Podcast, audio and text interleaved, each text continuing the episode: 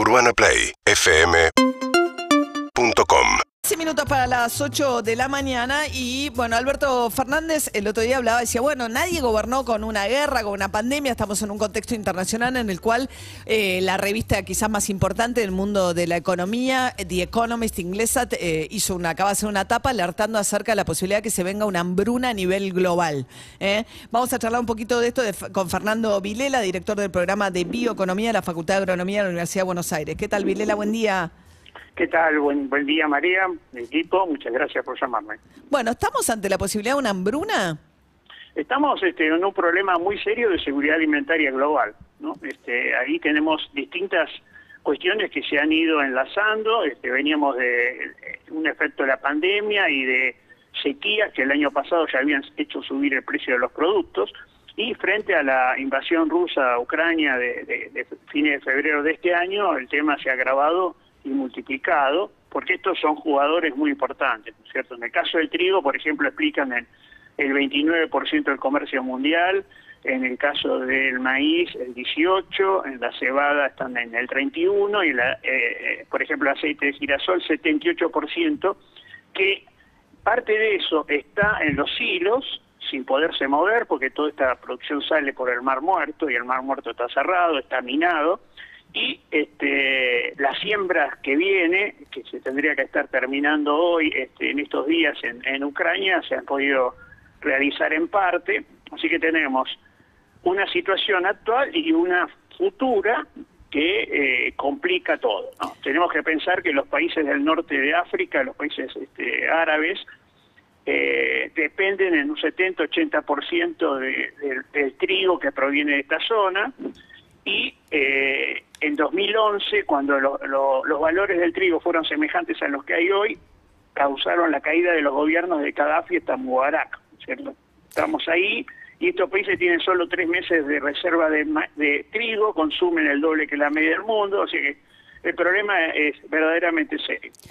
Esto en África, ¿no? Que por lo que decía, eh, se ve que es los primeros que van a sentir el impacto. eh, y nos- lo que pasa es, ¿qué pasa si uno piensa con Argentina y países latinoamericanos que somos productores de trigo? El trigo mucho más sensible también, ¿no? Que la soja, porque nosotros exportábamos fundamentalmente soja que alimenta a los animales chinos, ¿no? Básicamente, para decirlo muy grosso modo, si me permite.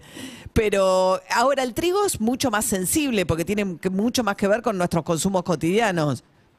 Así es, así es. Argentina básicamente es un exportador de alimentos para animales. O sea, nuestros principales dos rubros son el, el el- la, la la soja y sus derivados, como mencionaste, y el maíz. O sea, salvo el aceite de soja, que es una, solo un 18% del, de- del grano, el resto es todo eh, va a ser consumido por animales que producen otros y que lamentablemente no producimos nosotros. En el caso del trigo, el consumo es humano directo, el 80% se emplea para, para consumo humano, el 20% es forrajero, y estos países que tienen una dieta eh, muy centrada en, el- en- productos derivados del trigo, eh, bueno, y que además tienen condiciones climáticas eh, de semiaridez o aridez que no los pueden producir, bueno, tienen un problema gigante, ¿no? Ahí Egipto es el principal comprador de trigo del mundo, eh, compra, para tener una idea, el, el- el doble que lo que nos compra Brasil a nosotros de, de trigo, ¿no? Y que es nuestro principal comprador, ¿no? Esa- esa, esa es la magnitud de los problemas. Pero eso tenés que añadirle otra cuestión,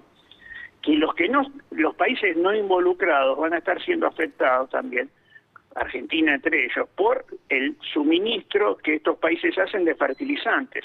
O sea, eh, Rusia explica casi el 20% del mercado mundial de todos los fertilizantes, nitrogenados, fosforados y, y de potasio, que este, son necesarios para que los otros países produzcan. Brasil, por ejemplo, es muchísimo más este, dependiente de los fertilizantes que nosotros, sus suelos son más pobres, sus suelos rojos necesitan más fertilización.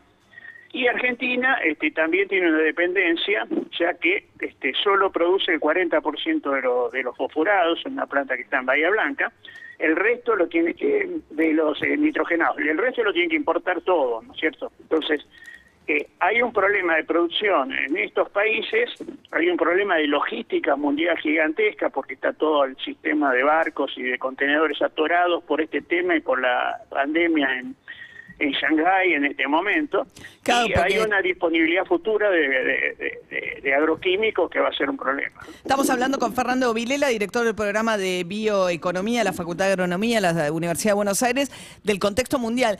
Que, o sea, que hay dificultades presentes, pero que en el corto y mediano plazo lo que uno ve es que se van a agravar, no que va a mejorar. Es un poco, ¿no? Estamos recién empezando a ver las consecuencias de la pandemia sumada a una guerra que se está haciendo mucho más larga de lo que se preveía.